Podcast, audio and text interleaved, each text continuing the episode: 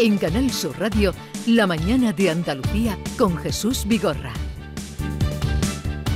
Y hoy hacemos el programa desde eh, Valle de Almanzora, tierra de mármol, de invención, de innovación, como demuestra el lugar donde nos encontramos, que es en la fábrica de Cosentino, en Cantoria.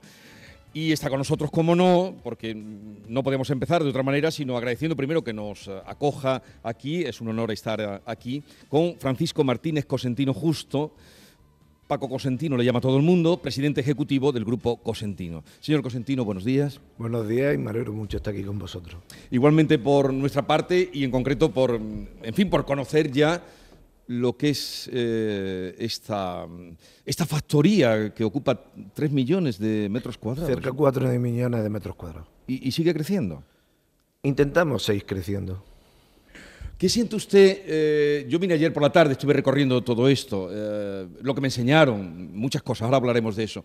Pero usted cuando mm, venía esta mañana o cuando viene con el coche y, y ve todo, ¿qué es esto? Como, como, como una ciudad activa a las 24 horas.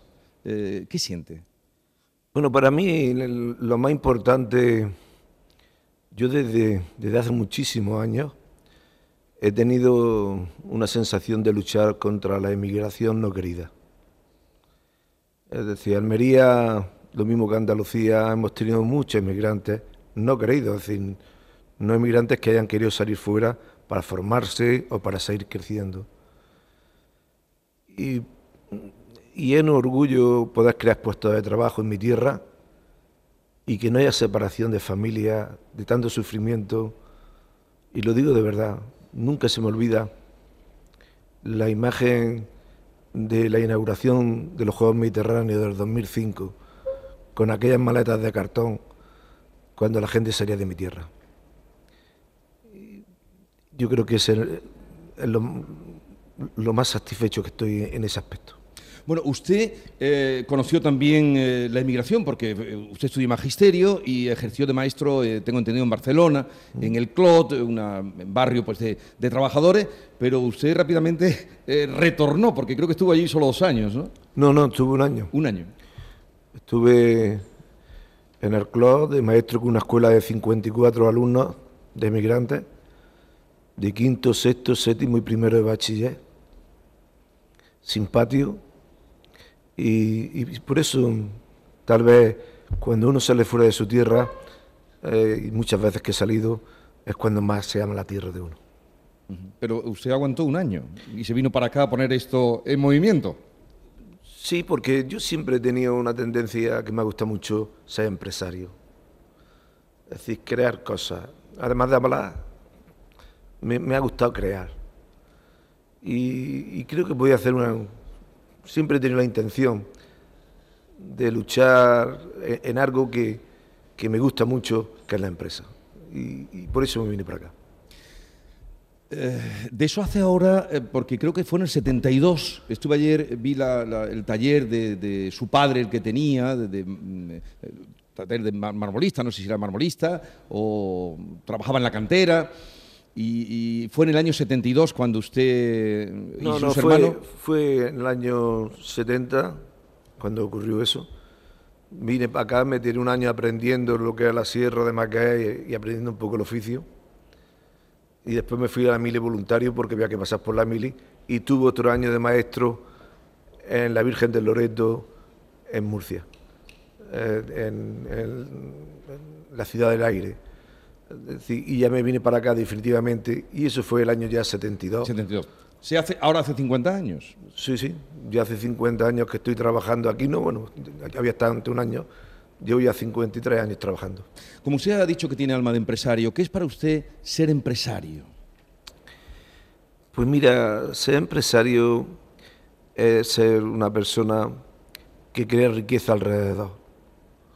No para él solo, sino para toda la sociedad en que, hay, que hay en su, en su entorno. Y ser empresario significa crear bienestar donde uno está. Y, es algo maravilloso. Es verdad que ser empresario significa riesgo. porque pones todo tu patrimonio, lo puedes perder todo. Yo me he arruinado tres veces, lo he dicho muchas veces. Me han cortado el teléfono, me han quitado la visa. Eh, la luz me la habrán cortado 50.000 veces. Pero puedo decir que he vivido la vida. Ha merecido vivir la vida. No ha sido una vida aburrida. No, no aburrido. Eso es imposible. Ha sido una, una vida entretenida, muy entretenida. Te puedo decirte que hoy, por ejemplo, eh, tengo una culebrina en todo, todo esto aquí, aquí estoy, eh, y, me ha dicho el médico que es del estrés. Puede ser, pero estoy entretenido. Pero, pero usted, pero vamos a ver, usted que lleva 50 años, que se ha arruinado tres veces, que tuvo hasta cortada la luz, esto no lo sabía. Eh, así que tengo, decía que cada vez que me arruinaba iba a buscar a mis acreedores, les miraba a la cara y les tranquilizaba diciendo que les pagaría. No sabía cómo, pero tenía la determinación de hacerlo y ellos confiaron en mi honradez. El valor de la palabra, la palabra dada que antes se hacía en los tratos, la palabra y aquello se cumplía aunque no estuviera escrito en ningún cartón. Eso mm, se ha perdido un poco, ¿no? No.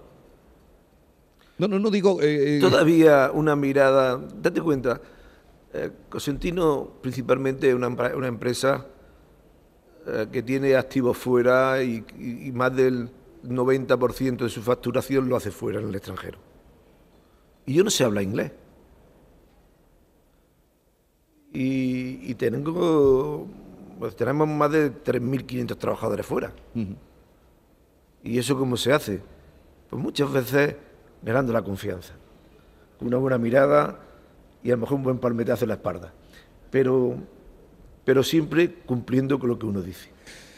De lo que significa esta fábrica vamos a hablar luego. Por eso quiero ir un poco más al personaje que ha creado este emporio, porque son más de 5.425 trabajadores. Me dijeron, ya creo que hay más, me decían anoche, eh, en todo el mundo.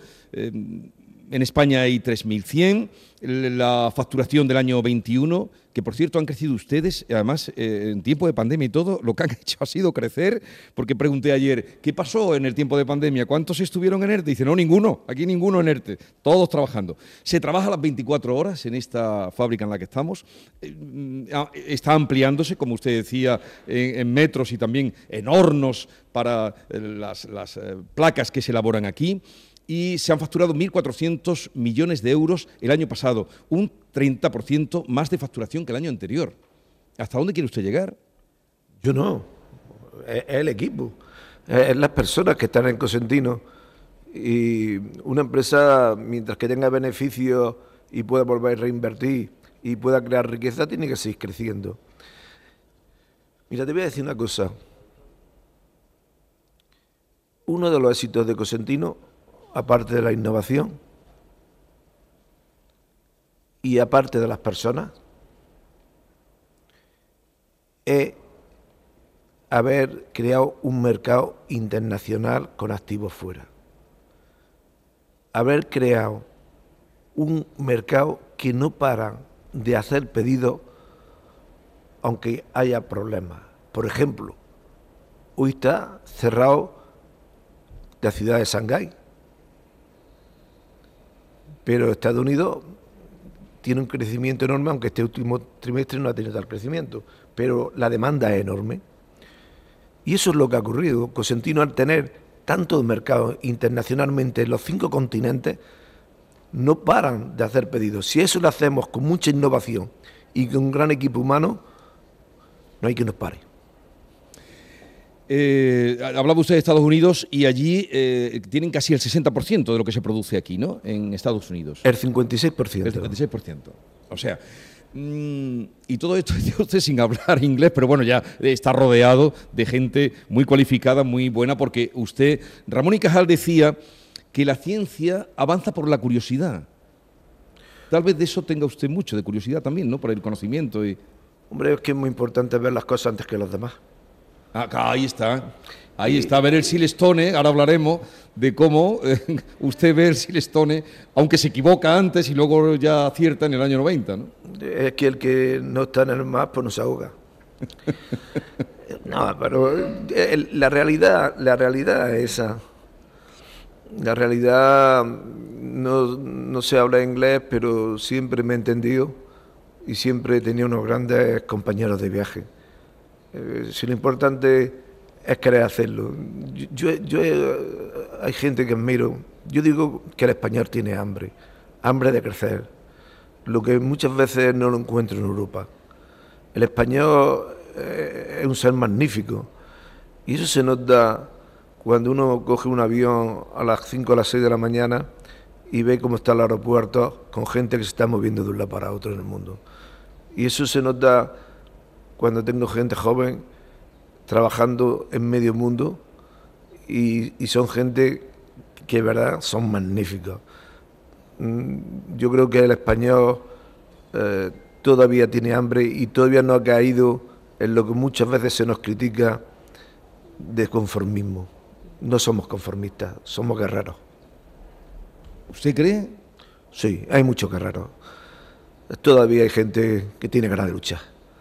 Y más se dice una frase que yo la repito mucho. Un guerrero nunca se rinde.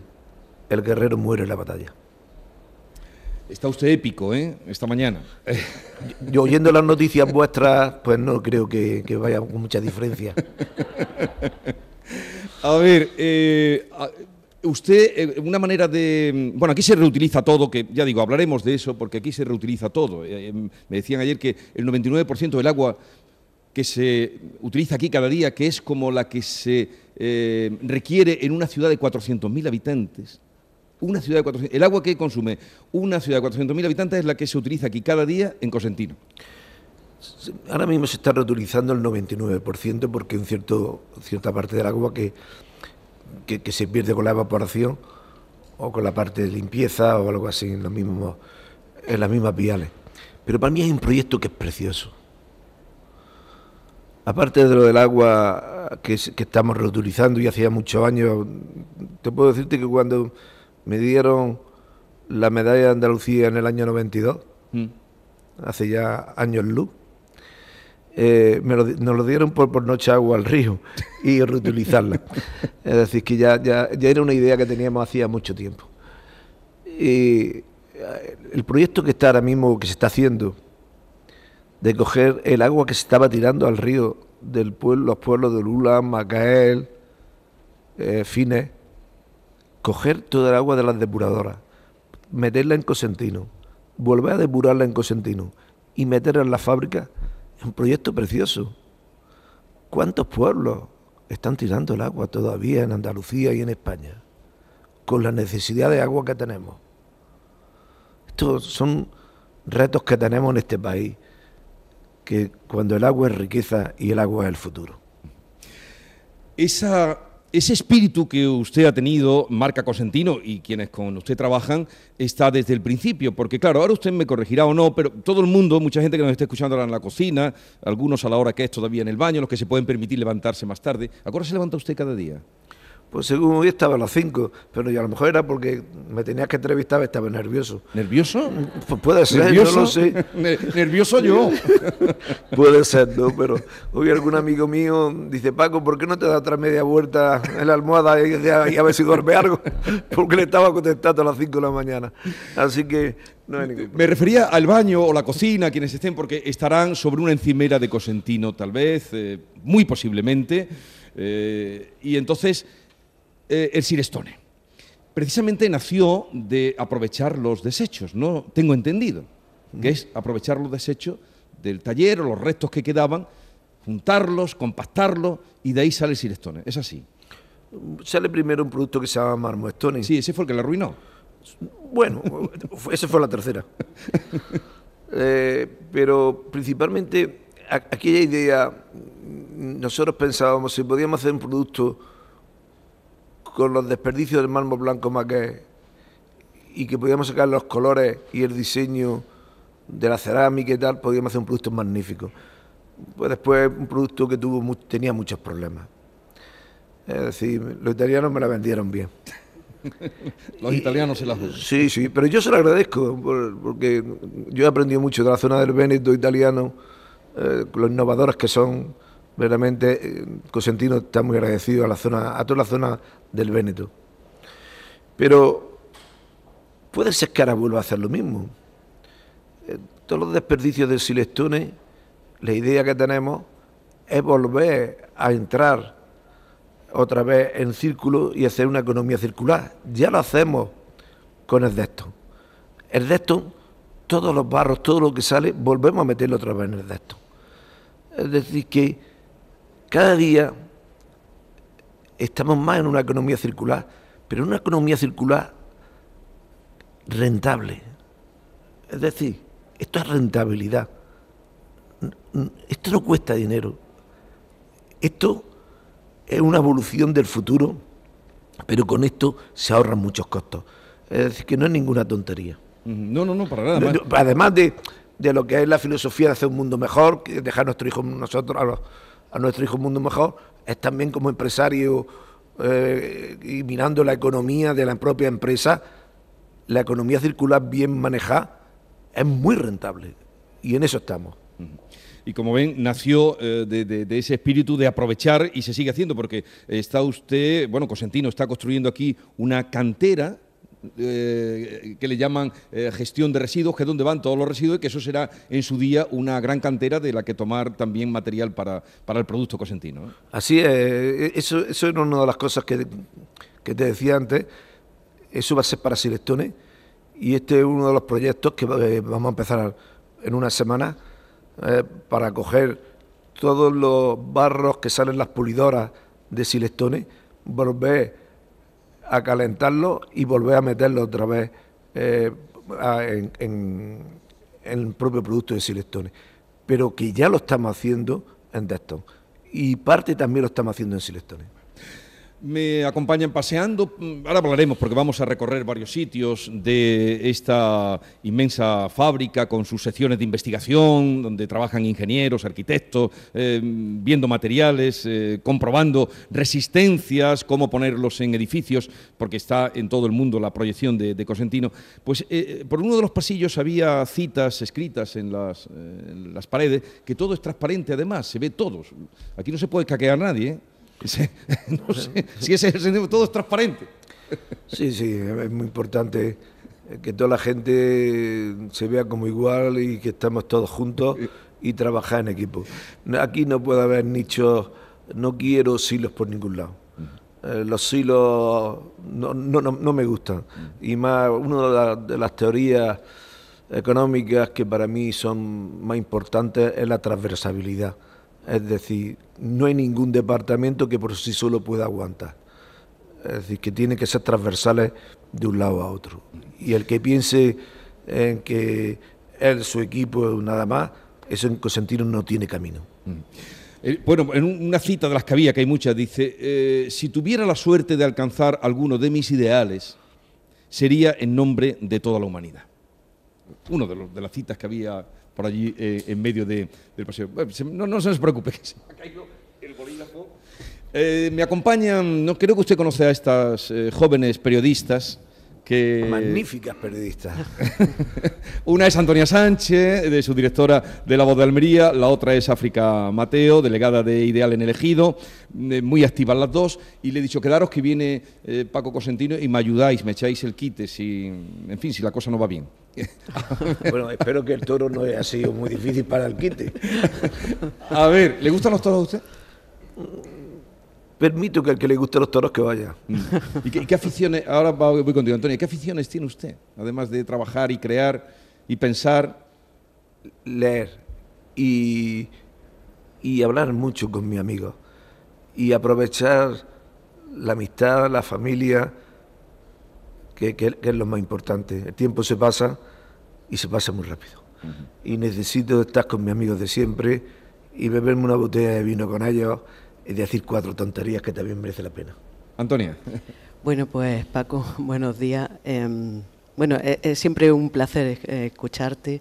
Em, yo creo que, Paco Cosentino nunca se equivocó en, la apuesta por la, por la empresa, pero tampoco se equivocó estudiando magisterio, porque tiene una vocación pedagógica que yo creo que es bastante, bastante clara. Tengo muchas preguntas, pero bueno, em, por, comentar em, algo relativo a Almería, esta provincia. Cosentino, lo, lo hemos dicho, eh, está bueno presente en un 90% de sus actividades para la, para la exportación, está presente en el mundo entero. Eh, bueno, eso ya no sobra, sobra decirlo, ¿no? Em, pero sin embargo eh, ha elegido seguir en Almería, ha elegido seguir, eh, podría estar en cualquier punto del mundo y sigue aquí, en su comarca, en la comarca de, del mármol.